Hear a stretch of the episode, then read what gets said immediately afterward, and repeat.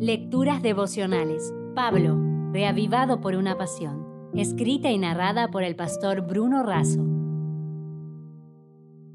Hoy es 19 de mayo, cuando su amor nos constriñe. El texto bíblico está en 2 de Corintios capítulo 5 versículos 14 y 15. El amor de Cristo nos constriñe.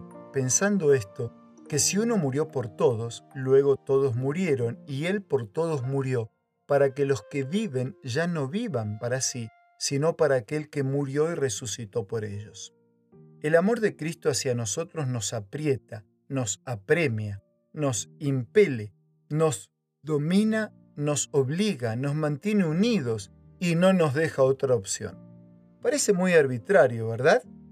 ¿Dónde queda el respeto del Señor por mi decisión personal? Afirma Pablo que ese amor es tan fuerte que arranca de mi corazón una respuesta de amor. Lo amamos porque Él nos amó primero.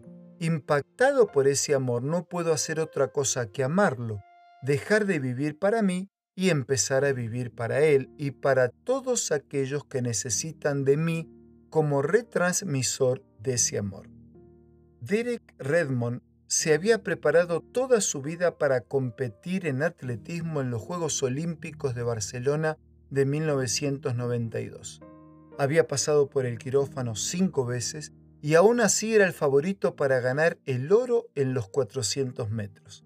Comienza la carrera, carril 5, todo está saliendo de maravillas, pero faltando solo 150 metros para llegar a la meta, siente un dolor intenso en el muslo Lucha pero no puede. Se encuentra en el piso con un intenso dolor. Entonces cuando el equipo médico se acerca decide ponerse en pie y seguir caminando hacia la meta. Se detiene. Lágrimas de impotencia y sufrimiento inundan su rostro. La carrera ya había terminado y sus sueños ya estaban rotos, pero decide continuar. Entonces, un hombre entre el público se abre paso. ¿Quién era? Su padre, Jimmy Redmond se acerca a su hijo y le dice, tranquilo, no tienes que demostrar nada a nadie. Derek responde, papá, tengo que terminar la carrera. Entonces su padre lo abraza y le susurra, entonces la terminaremos juntos.